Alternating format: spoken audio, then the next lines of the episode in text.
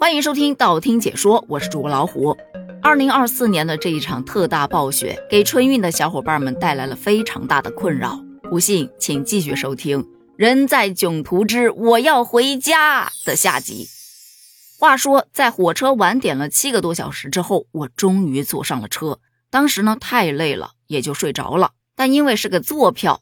坐着睡吧，特别的不舒服，根本睡不安稳。我调整了幺零零八六次坐姿，都只能迷迷瞪瞪的眯了几眯。中途有一次醒过来，查了一下定位，发现，哎呦，挺快哈，到麻城了，那就离汉口也就两三站路了，略微放心了些。开始了我的第幺零零八七次坐姿调整，也许是因为放心的多，这一眯眯了两个小时，一睁眼，高铁居然不动了，一查。妈耶，还在麻城？听周边的人打电话才知道，他刚刚去问了乘务员，乘务员说前面啊还有很多车都在排队，所以呢，咱们这个想走也是走不了的，只能再等等。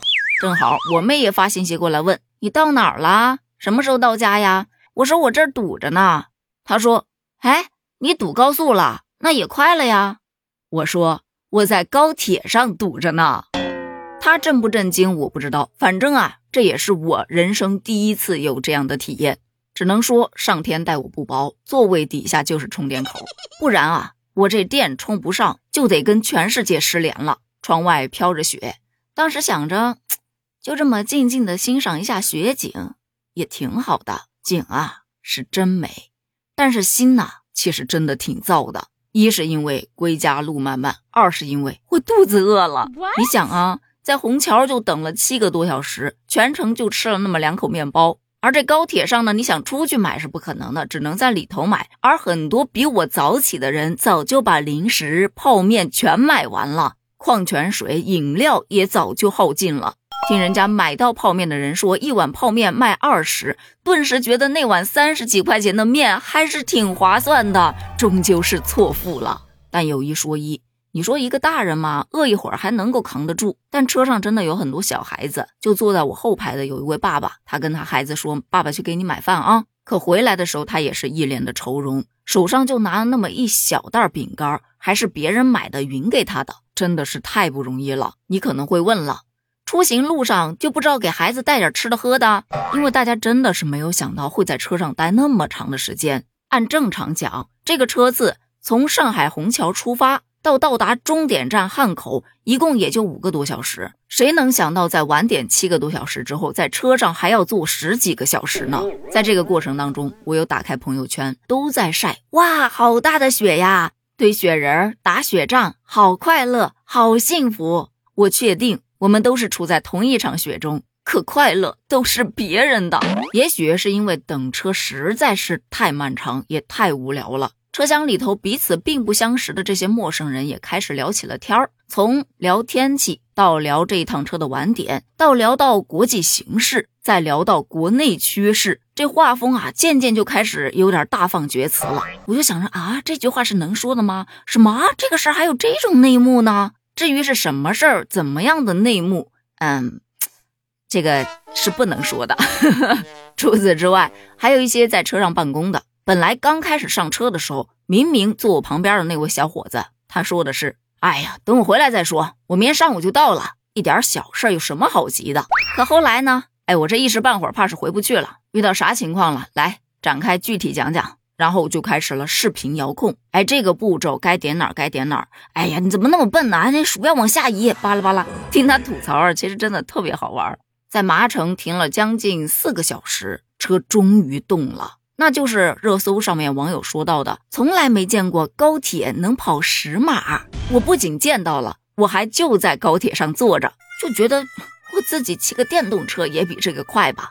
这一路上啊，是走走停停，停停走走。通车的小伙伴还吐槽呢，说这高铁不会是在散步吧？走累了还要歇两口。旁边有一大爷就说：“小伙子，第一次坐晚点的车吧？要知道。”晚点的车都是这样的，你得给人家正点的车让道，不能因为你一个晚点了，把别人都拖晚点吧。耐点心，且熬着吧，前面还不知道要停多少次呢。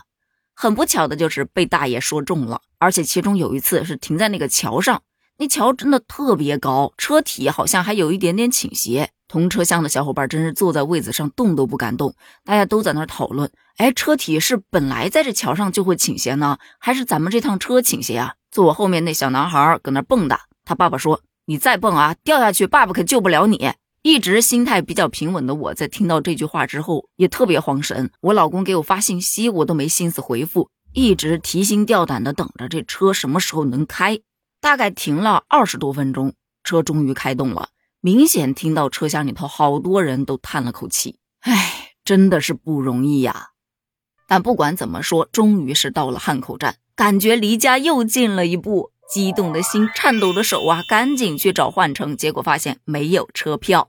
同辆车的小伙伴就都在商量，要不我们随便找辆车，只要能到目的地的先上，上了之后再补票。嗯，这是个好主意，我就随着大刘往候车厅走。结果现场工作人员拿着喇叭搁那喊：“全线停运了啊！今天没有车次可以走了，请到票务大厅或者自己手机 APP 上办理退票。”顿时我就懵了，明明离家那么近，怎么感觉还有那么远呢？我又赶紧查了一下客运车，能发的车全部都满了，不能发的车它就是不能发的，因为也停运了。没办法，花点钱就花点钱吧，咱们拼车。说到拼车呢，那就又是下一个故事了。下集我们将讲到“人在囧途之我要回家”的高速公路篇，咱们下集见。虽然我整个讲述的过程偏轻松，但整个现场真的是非常难熬的，特别的焦虑。大家会担忧这雪一直不停，可怎么办呢？万一在车上要待好几天，一是没有东西可吃，而且水资源明显也并不充足；二是担心。高铁能源耗尽了，那就是既停电又停供暖，又该怎么办呢？三是有些小伙伴是赶着回去办事儿的，本身就挺急，而且也不知归期，就会更加的急躁。尽管如此，我们同车厢的小伙伴依然是在克制着自己的情绪，没有大喊大叫，也没有大吵大闹，这就已经是一种非常和谐的状态了。焦虑的事儿呢，就不过多的分享给大家，希望大家都能像我们同车厢的小伙伴一样。以一个好的心态去面对困难，暴风雪终将会过去。希望大家都能健康平安的回到家。咱们下集见。